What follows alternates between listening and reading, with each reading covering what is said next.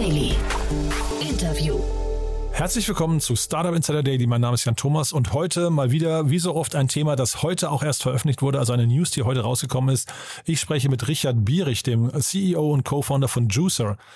Ja, das Unternehmen, ich dachte erst, es wäre ein Saftunternehmen, aber ja, es ist Saft im übertragenen Sinne, denn es geht um Elektromobilität, also um Strom, um Ladesäulen, um eine Ladeinfrastruktur, die hier im großen Stil ausgerollt werden soll. Das Unternehmen hat gerade 30 Millionen Euro eingesammelt im Rahmen einer Seed-Runde. Klingt ein bisschen größer, als es ist, denn ein Großteil davon war Fremdkapital. Nichtsdestotrotz, auch darüber haben wir gesprochen, wie kommt man als kleines, junges Unternehmen überhaupt an so viel Fremdkapital? Und ähm, ja, 30 Millionen, also 31,2 Millionen Euro, um genau zu sein, ist wirklich eine stattliche Hausnummer in einem Markt, der ja, glaube ich, gerade erst so richtig aufbricht. Deswegen lange Rede, kurzer Sinn. Hier ist Richard Bierich, der CEO und Co-Founder von Juicer. Startup Insider Daily. Interview. Cool, ja, ich freue mich. Richard Bierich ist hier, CEO und Co-Founder von Juicer. Hallo Richard. Hi Jan, grüß dich. Schön, Ja. dass ich hier sein darf. Ja, freut mich. ja. Der Anlass ist ja, der Anlass ist es ja wert. Also herzlichen Glückwunsch erstmal zu dieser phänomenalen Runde. Ähm, müssen wir mal ins Detail jetzt reingehen. Das ist ja ein Markt, äh, in dem ihr euch bewegt. Der ist jetzt auch nicht ganz, ähm, äh, se- se- seid ihr nicht ganz alleine. Ne? Erzähl vielleicht erstmal kurz, was ihr macht und dann müssen wir mal so ein bisschen über die Differenzierungsmerkmale sprechen. Warum ihr jetzt so eine große Runde auch äh, raisen konntet. Sehr gerne. Ja, ähm, also wir haben bei Juice eine End-to-End-Ladeplattform gebaut. Äh, das heißt, wir decken im Prinzip die ganze Value Chain, äh, Wertschöpfungskette in der Elektromobilität ab. Das heißt, auf der einen Seite haben wir eine Plattform entwickelt, mit der Elektrofahrer Zugriff auf über 330.000 Ladestationen in ganz Europa haben. Das heißt, gibt es eine App, die sich der EV-Fahrer runterladen kann und hat somit nur ein Medium, womit er dann Zugriff auf diese große Ladeinfrastruktur hat. Und auf der anderen Seite haben wir auch eine eigene Hardware entwickelt, ähm, womit wir auch unser eigenes Ladenetz aufbauen und haben somit auch ein eigenes Ökosystem, was wir darstellen können. Mhm. Äh, Hardware klingt halt komplex, ne? Also ich hatte hier ähm, schon verschiedenste, äh, verschiedenste, sagen wir, Vertreter aus dem ganzen Segment zu Gast. Monta klang für mich eigentlich am ehesten wie das, was ihr macht, aber die machen, glaube ich, keine Hardware. Ne? Vielleicht kannst du mal kurz erklären, warum ihr überhaupt Hardware entwickelt. Genau. Ähm, also wir haben, ich sag mal so, das mit der Hardware ist bei uns eigentlich schon seit der Gründung auffallend, weil wir festgestellt haben, dass äh, neben der Softwareproblematik, die es im Markt gibt ähm, und diesen Tarifdschungel und alle verschiedenen äh, Möglichkeiten, um Zugang zu Ladeinfrastruktur zu kriegen, wir auch festgestellt haben, dass auf der Hardware-Seite es noch große Herausforderungen gibt. Auf der einen Seite ist das Thema Verfügbarkeit. Äh, wir wissen ja alle, ähm, dass eigentlich das, die meisten Bedenken der Leute ja darin liegen, dass sie sagen, das Ladenetz ist zu klein. Ich weiß nicht, ob ich überall äh, genug Ladeinfrastruktur finde und aufladen kann. Ähm, was natürlich viel damit zu tun hat, dass die Hardware, Hardware zum, zum Teil einfach sehr kostenintensiv ist, die es aktuell im Markt auf der anderen Seite haben wir auch festgestellt, dass das ganze Thema Zuverlässigkeit und User Experience an Ladeinfrastruktur, dass es da noch große Herausforderungen gibt. Und da haben wir einfach gesagt, okay, wenn man wirklich die beste, das beste Ladeerlebnis am Ende des Tages liefern muss, muss man einen ähnlichen Ansatz fahren, den Tesla gemacht hat. Äh, wir sind neben Tesla einer der einzigen, die wirklich die Hardware komplett neu gedacht haben, von bis hin zum Transistor. Transistor. Das heißt, wir haben alles komplett in-house entwickelt, auf einer eigenen Softwarearchitektur, ähm, die ganze Hardware komplett in-house entwickelt und können somit äh, das beste Ladeerlebnis am Ende des Tages liefern, weil es in einem Ökosystem dargestellt wird, mit unserer eigenen Softwarearchitektur. Mhm, aber halt Software, Hardware, dann müsst ihr irgendwie Nutzer akquirieren, ne? ihr müsst irgendwie, äh, keine Ahnung, immer aktuelle Daten haben und so weiter und so fort. Also es ist ja extrem komplex. Warum tut man sich das an? Äh, auf den ersten Blick scheint es komplex zu sein. Ähm, für uns, aus unserer Perspektive, ist es eigentlich die äh, logische Schlussfolgerung von Anfang an gewesen. Ähm, weil wir, und das ist eigentlich das, was uns jeden Tag antreibt, ist, dass wir wirklich sagen, wir möchten mit dem, was wir tun, ähm, die, die, sag mal, äh, die Ausbreitung der Elektromobilität und das Durchsetzen, das Elektromobilität durchsetzt, ähm, beschleunigen. Und das geht halt nur, wenn man wirklich auf diesen beiden Seiten das Laden für den Endkunden so einfach wie möglich macht. Mhm. Kunden, die heute Benzin und Diesel fahren, die sind ja erst einmal, wenn es um neue Technologien geht, das ist ja ganz normal bei uns Menschen, dass wir erstmal skeptisch dem gegenüber sind. Und unsere Aufgabe, und das sehen wir eigentlich als unsere große Herausforderung, den Menschen zu zeigen, dass Laden einfacher und komfortabler ist als Benzin und Diesel fahren und dadurch der Umst- Umstieg sich dann ergibt. Und dafür muss man, und das ist eigentlich der Ansatz, den wir gesagt haben, wirklich das Ganze von Scratch, von Zero neu denken. Und das hat Tesla gut bewiesen ähm, in ihrem eigenen Ökosystem und wir wollen halt nur mal zeigen, dass es auch ein, als offenes Modell funktioniert, wo jeder Zugriff drauf hat. Das heißt, Tesla ist für euch äh, kein, ich sag mal, Teilnehmer eures Ökosystems? Ähm, aktuell ist es so, dass äh, Tesla nur partiell ihre Ladeinfrastruktur zur Verfügung stellt für mhm. Fremdfahrzeuge. Ähm, die experimentieren da viel in Holland und so weiter. Selbstverständlich wird auch, sobald Tesla es für alle öffnet, auch diese Ladeinfrastruktur auf unserer Plattform verfügbar sein, mhm. sodass äh, ein Juicer-Kunde, der bei uns äh, in der App ist, sowohl äh, an Fremdladestationen laden kann, wenn das heißt, ob es jetzt Tesla ist oder auch alle anderen Ladestationen, die es im Markt gibt, oder halt auch in unsere eigenen hm. Wer zahlt euch denn für diese Aufklärungsmission? Jetzt hast du gerade gesagt, ihr müsst den, quasi den Endkunden müsst ihr, müsst ihr erklären, dass eigentlich der Wechsel ähm, leicht fallen könnte, aber wer, wer, wer zahlt das? Wer, was ist euer Geschäftsmodell?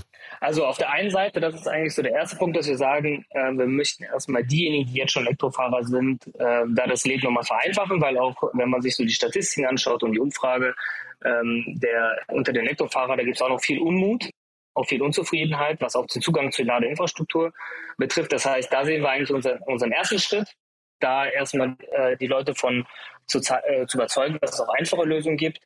Und ähm, da haben wir ein klassisches äh, Abo-Modell. Das heißt, es gibt bei uns drei Tarifpakete, die man buchen kann. Also wir haben ein Starterpaket für 29,99 im Monat, wo man äh, 50 Kilowatt laden kann, Kilowattstunden laden kann. Ähm, in ganz Europa, ob schnell oder langsam laden, spielt keine Rolle ähm, an welche Ladestation man fährt. Wir haben einen City-Tarif, äh, wo man 125 Kilowatt pro Monat laden kann. Das beschränkt sich nur auf langsam laden. Das kostet 59,99. Und unser großes Paket, das ist unser Freedom-Paket, mit dem man für 89,99 äh, bis zu 150 Kilowatt in ganz Europa laden kann, an schnellen, äh, langsamen Ladestationen. Egal, wo man sich befindet. Ob man jetzt nach Spanien fährt, ob man jetzt nach Kroatien Urlaub fährt. Äh, man braucht eigentlich im Prinzip noch die Juicer-App. Mhm. Und das bedeutet so von, also vielleicht mal umgerechnet in Reichweite, wenn du sagst 150 Kilowatt? Ja, es kommt immer so ein bisschen darauf an, was für ein Fahrzeug man fährt und äh, was für ein Fahrverhalten man hat und okay. natürlich, wo man unterwegs ist. Ne? Also viele, die Elektroauto fahren, wissen, wenn man auf der Autobahn jetzt äh, mit Elektroauto 160, 180 unterwegs ist, da ist natürlich die Reichweite nicht mehr ganz so hoch. Ne? Aber wenn man davon ausgeht, dass ein Fahrzeug im Schnitt 50, 60 äh, Kilowatt Kapazitäten hat, äh, Batterien, ähm, dann kann man davon ausgehen, dass mit 150 Kilowatt so im Schnitt, wenn das Fahrzeug so eine Reichweite zwischen 300 bis 400 Kilometer hat und man äh, damit sagen wir, dreimal vollladen kann, dann kommt man da schon gut seine 1000 Kilometer. Ähm, bei, bei, so einer Reichweite. Und ist das wie bei den Banken, Überziehungszinsen, da wird es dann richtig teuer? Nee, das gibt es bei uns nicht. Ähm, also bei uns ist es bei den Paketen so, wenn man das Limit erreicht hat, äh, man kann das so am besten vergleichen mit dem Mobilfunktarif, den man so hat. Äh, wenn man das ein Limit erreicht, da kann man dazu buchen. Ne? Da sagt, ich brauche mhm. jetzt mal für diesen Monat 25 Kilowatt oder ich brauche nur 100 Kilowatt, Kilowatt weil ich ähm, ähm, Kilowattstunden, weil ich irgendwo hinfahre. Äh, das ist bei uns relativ flexibel an der mhm. Stelle. Und die Finanzierungsrunde von euch, lass uns mal da durchgehen. Ähm, da fällt auf, also Teil dessen ist ja, oder der größte Teil dessen ist eine Fremdkapital, ähm, ähm, was nicht, ein Zuschuss oder ähm, Fremdkapitalteil.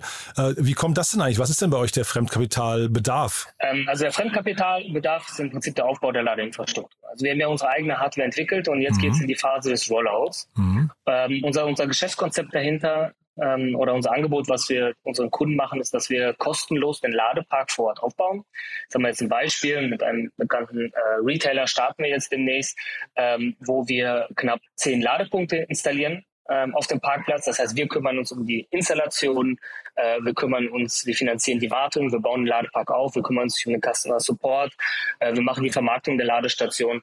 Das heißt, der äh, B2B-Kunde oder der Inhaber der Fläche muss sich eigentlich um nichts kümmern, profitiert einfach an der Stelle vom, vom Umsatz der Ladestation zum Teil und natürlich von einem zusätzlichen Traffic, den wir generieren. Ne? Weil Kunden fahren dahin, wollen laden und gehen im Idealfall dann noch, noch shoppen oder ins Hotel oder ins Kino, was auch immer.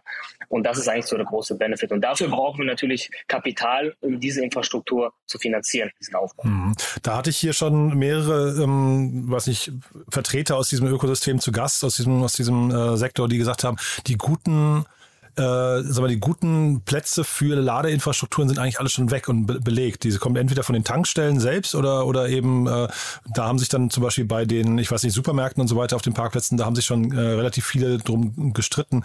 Wo, wo findet ihr jetzt noch Spots, die attraktiv sind? Ich würde äh, das Gegenteil behaupten. Ich würde okay. sagen, es gibt noch Unmengen an attraktiven Spots. Äh, das, also, wenn dem so wäre, dann würde man ja irgendwo rausgehen und feststellen, dass eigentlich an jeder Ecke gefühlt 100 Ladestationen sind.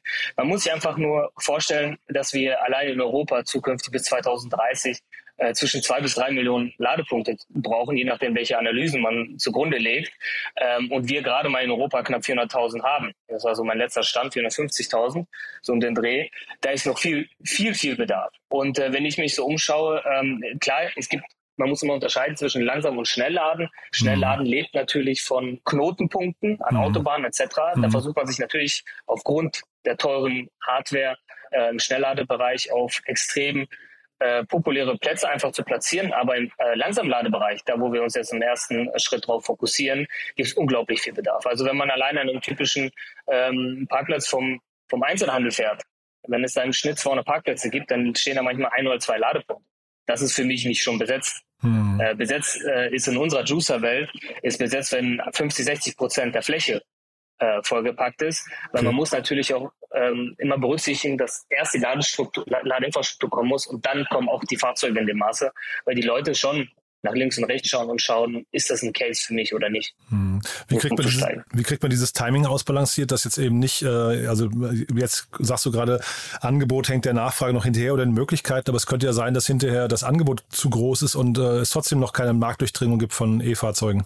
Ähm, das sehen wir nicht. Also wenn man sich allein die Zulassungszahlen jetzt schon anschaut und äh, klar, es ist natürlich jetzt ein bisschen gebremst durch äh, die verschiedenen Effekte, die wir jetzt am ökonomischen Markt einfach haben, Inflation mhm. etc. Mhm. Aber wenn man sich einfach die Zulassungszahlen Zahlen anschaut, sieht man, dass es dort extrem hohe Wachstumsraten einfach gibt ähm, und wir gar nicht so das Problem darin sehen. Das heißt, ähm, die Aufgabe ist es, da jetzt mitzuhalten und auch im Idealfall so ein bisschen im Wachstum dort auch zu einzuholen, äh, um noch mehr Leute zu überzeugen. Weil irgendwann, wenn man da nicht mithält, die ganzen Probleme auftauchen, ähm, wir müssen ja 80 Prozent der normalen äh, User überzeugen. Ne? Also jetzt nicht jemand, der wirklich tech-affin ist, der steigt ja vielleicht schneller um, aber ähm, wir wollen ja auch die, die jetzt heute noch immer skeptisch drüber äh, auf das Thema schauen, die überzeugen. Und deswegen müssen wir da schneller einfach sein. Und ähm, da ist natürlich die entscheidende äh, Herausforderung, wer schafft es kap kapitaleffizient, ähm, das aufzubauen. Weil man muss natürlich auch die Phasen, die man jetzt hat, ähm, halt mitgehen. Aber wir sehen da auch sehr gute Auslastung aktuell im Markt von Ladeinfrastruktur. Also es ist eher das Gegenteil der Fall.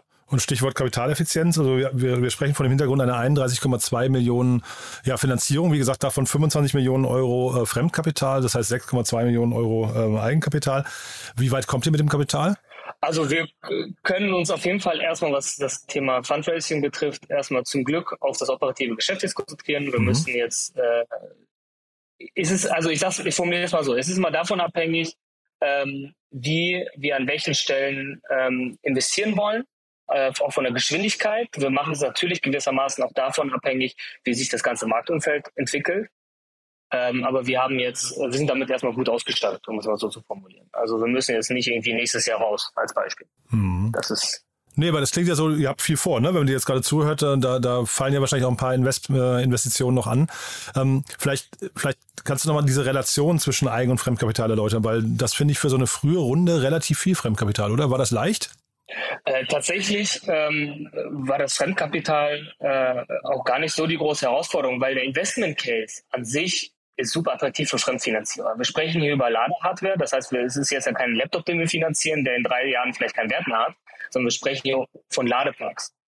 Ähm, und was das Besondere an diesem Investment ist, einfach, dass ähm, die Ladeinfrastruktur mit, Zeit, mit der Zeit immer attraktiver wird, weil es immer mehr Fahrzeuge und äh, dementsprechend haben wir einfach von Anfang an gesagt, wir meinen das ernst. Wir wollen, wir haben ja auch ähm, announced, dass wir bis 2025 100.000 Ladepunkte aufbauen wollen. Und dafür brauchen wir einfach Kapital und auch eine hohe Geschwindigkeit. Nur dadurch erreicht man ja auch eine gewisse Verfügbarkeit am Markt und kann mit dem Wachstum der ähm, Zulassungszahlen auch mithalten. Und dementsprechend ist 25 Millionen eigentlich betrachtet auf das, was wir eigentlich vorhaben, ähm, so gesehen erst der Anfang. Mhm. Ähm, deswegen. Ja, nee, aber genau, weil ihr ja noch relativ früh seid, dachte ich, da, da ähm, ist jetzt auch nicht jeder Kapitalgeber total, ähm, da sitzen, sitzen die, die Dollar und Euro nicht ganz locker. Ne? Deswegen dachte ich, da fehlt ja noch ein bisschen der, der Proof of Concept bei euch. Ähm, lass mal vielleicht noch mal kurz durch die ähm, äh, anderen Investoren gehen. Also Vector, Vector Venture Capital kannte ich auch nicht und 2BX, wenn ich es richtig ausspreche. Vielleicht magst du mal kurz erzählen, mhm. ähm, wer die sind und wie die zu euch passen. Ja, also 2BX äh, ist ein relativ äh, neuer Fund. Äh, wir haben letztes Jahr Dezember, Anfang Januar ihren Fund gegründet, äh, spezialisieren sich schwerpunktmäßig äh, auf den Urban Tech Bereich, also alles, was Mobilität, ähm, ähm, Clean Tech äh, in den Städten zu tun hat. Und äh, auf die sind wir gestoßen, weil die einen sehr starken ähm, Real Estate Background haben und dadurch natürlich über ESG, Nachhaltigkeit auch im Real Estate Bereich ähm, sich sehr stark darauf fokussieren, dass Urban Tech sich weiterentwickelt, auch äh, Immobilien. Und es war für uns eigentlich der perfekte erste Start, weil natürlich auch das ganze Thema Ladeinfrastruktur für Mietshäuser, für große Gewerbeflächen, Immobilien ja für uns attraktiv ist. Und auch die sehen dort halt einen super spannenden Markt äh, mit hohem Entwicklungspotenzial. Ähm, und der Vector Ventures ähm, ist ähm, eigentlich der Venture-Arm von der Firma Vector. Ähm, alle, die so ein bisschen im Automotive-Bereich sind, wird wahrscheinlich dir dann was sagen. Vector Venture ist einer der größten Software-Zulieferer und Controller-Zulieferer für die Automotive-Industrie, haben renommierte Partner aus der Automotive-Industrie, die sie beliefern. Und ähm, wir sind eigentlich relativ zufällig auf die gestoßen. Ähm, weil wir hatten äh, zu der Zeit, wir hatten so ein bisschen Glück mit unserem Fundraising, allein aufgrund der Performance, die wir die letzten Monate gezeigt hatten und auch äh, wo unser Weg hingeht, hatten wir ähm, eine gute Auswahl an, an NVCs und äh, waren eigentlich auch schon ziemlich weit in den Gesprächen. Und dann hat äh, unser Bestandsinvestor äh, German Media Pool ähm, uns ein, ein, Intro gemacht zu einem Tech-Investor. Und das ist halt mhm. Vector Ventures. Also die sind hier aufgelaufen mit ihrer ganzen Truppe, äh, okay. Hardware- und Software-Truppe und haben unser quasi unser Büro auf den Kopf gestellt, um herauszufinden, okay, hat das wirklich alles Hand und Fuß? Äh, und die sind dann rausgegangen und gesagt, hey Jungs, absolut verrückt, äh, was ihr hier da gebaut habt. Ähm, und äh, waren dann direkt überzeugt. Ne? Und das war eigentlich für uns nochmal so ein bisschen das Entscheidende, dass wir gesagt haben, für uns war es wichtig, jetzt noch jemanden mit Tech-Expertise reinzunehmen, auch die auch Kontakt zur Automotive-Industrie haben, dass wir da einfach auch viel frühzeitig wissen, wo was passiert, welche Entwicklung, ähm, um da einfach auch ähm, mithalten zu können in der ganzen mhm. Entwicklung. Ja, und German Media Pool ist ja auch vielleicht nochmal wichtig. Äh, Dennis Arling war hier auch schon zu Gast ähm, und hat den, den äh, German Media Pool Venture Arm vorgestellt. Das ist ja eigentlich also schwerpunktmäßig ein, äh, ich sag mal, aus Media for Equity Bereich kommender ähm, VC, die aber jetzt auch noch einen anderen Arm aufgebaut haben. Wie passen die zu euch? Ist das quasi nochmal der Teil, der dann ähm, euch bei der Kundenakquise helfen soll? Exakt. Also die haben ja bei uns ähm, mit ihrem ersten Fund investiert, also nicht mit Media for Equity, sondern äh, wirklich mit Cash aus mhm. ihrem ersten Fund. Ähm, das war für uns eigentlich die perfekte Ergän Ergänzung ähm, zu unserem VC-Portfolio, die bei uns investiert sind, weil wir haben auf der einen Seite ähm, Vector Ventures mit, mit Tech-Erfahrung, also mit Tech-Background. Wir haben 2BX mit Real Estate etc. Was uns jetzt natürlich gefehlt hat, ist die ganze Vermarktungsperspektive. Jemand mit sehr viel Erfahrung und auch Kontakt zu, zu den Medienkanälen. Und da hat natürlich German Media Pool äh, Ventures perfekt reingepasst. Und mhm. äh, deswegen haben wir uns auch gefreut, als sie zugesagt haben, äh, an der Runde zu partizipieren. Mhm. Nee, super spannend. Das heißt, für dich jetzt so die Herausforderung, äh, die Dinge, die dich nachts nicht schlafen lassen, was sind das für Sachen? Teamaufbau wahrscheinlich, ne? Also unter anderem Teamaufbau. Also deswegen, wir sind auch mitten im Hiring. Wir wollen äh, jetzt unser Team auf jeden Fall noch mindestens mal verdreifachen äh, in den nächsten Monaten. Also massiv aufbauen. Also wenn jemand hier zuhört, der extrem tech-affin ist, sowohl in der Softwareentwicklung als auch in der Hardwareentwicklung. Da sind wir immer auf der Suche nach Spezialisten. Wir sind auch froh, wir hatten äh, in den letzten Monaten äh, im Hiring immer sehr viel äh, Erfolg, muss man einfach sagen, auch mit, mit Eigen ähm, Hiring, weil wir einfach ein Thema bespielen, was super attraktiv ist für jemanden, der im Tech-Bereich ist. Es ist nicht irgendwie ein weiterer Online-Shop oder etc., äh, sondern es geht hier wirklich um, um Zukunftstechnologien, wo man sich noch austoben kann. Wir haben Ingenieure bei uns, die Satelliten gebaut haben, ähm, die ähm, Software gebaut haben für große Banken etc also die klassischen Fintechs. Ähm, wir haben, unsere Mitarbeiter kommen aus 26 Ländern, sind äh, alle auch meistens hierhin gezogen nach Berlin. Das ist einmal eine Herausforderung, also wirklich das Team weiter aufzubauen. Und natürlich, und das ist so eigentlich, ähm, was jetzt ansteht, ist der Rollout der Ladeinfrastruktur. Mhm. Wie kriegen wir jetzt bis 2025 100.000 Ladepunkte aufgebaut? Das klingt äh, auf der einen Seite sehr ambitioniert, aber auf der anderen Seite der, feste, der festen Überzeugung, dass das möglich ist. Mhm. Mit dem richtigen Vertriebskonzept, mit den richtigen Vertriebsmitteln und auch mit der richtigen Vertriebsstruktur. Und Teamgröße ist da mindestens 26? Äh, aktuell? ja, ja, aktuell meine ich gerade, ja. Also aktuell sind wir äh, knapp über 30 äh, Mitarbeiter hier mhm. bei Juicer und äh, wollen das jetzt weiter ausbauen. Mhm. Und ihr sitzt in Berlin, ihr sucht Leute in Berlin oder auch remote? Ähm, also in der Regel suchen wir äh, weltweit. Also wie gesagt, bei uns äh, arbeiten Leute sind aus Brasilien hingezogen nach äh, Berlin, aus Argentinien, aus Italien. Mhm. Aber die sind also alle nach Berlin gezogen dann, ja? Die sind alle nach Berlin gezogen. Also wir, dass, dass wir einen ähm, Software- und Hardware-Ansatz haben, äh, stellt das natürlich eine große Herausforderung an das Thema Remote. Und äh, mhm. wir wollen halt diese ganze Kultur und auch das, was wir hier aufbauen, da ist super wichtig, dass die ähm, Kollegen untereinander und die Mitarbeiter sehr eng miteinander vernetzt sind, insbesondere mhm. bei Hardware- und Softwareentwicklung. Das muss ja Hand in Hand gehen. Ähm, und deswegen ist es da schon wichtig, dass man hier vor Ort ist. Mhm. Und sonst, wer kann sich noch bei euch melden? Ich überlege gerade, wahrscheinlich irgendwie Besitzer mit spannenden äh, Locations für Ladeinfrastrukturen, ne, wahrscheinlich, oder? Oder wer darf sich noch melden? Ja, genau. Genau. Also auf jeden Fall ähm, größere Ketten. Ähm, Ob es jetzt eine Kinokette ist, äh, Gastronomie, alles ist äh, möglich, aber auch äh, Small Medium Businesses. Also wenn man bei uns auf die Webseite geht, da wird es auch den nächsten Angebot gibt, geben für kleinere äh, Geschäfte. Also wenn ich jetzt ein gut, gut geführtes Restaurant habe oder ich habe jetzt nur ein oder ein Hotel, dann werde ich auch in den Genuss kommen, ähm, die Juicer-Hardware zu kriegen. Mhm. Dann wird es ein separates Angebot geben, was etwas abgewandelt ist zu dem Angebot, was ich vorhin beschrieben habe, mhm. wo wir den gesamten Ladepark finanzieren. Super. Richard, also klingt sehr spannend. Glückwunsch nochmal zu der Runde. Haben wir für den Moment was Wichtiges vergessen? Ich glaube nicht. Ähm, ich würde gerade mal überlegen, ob da noch irgendwas wäre.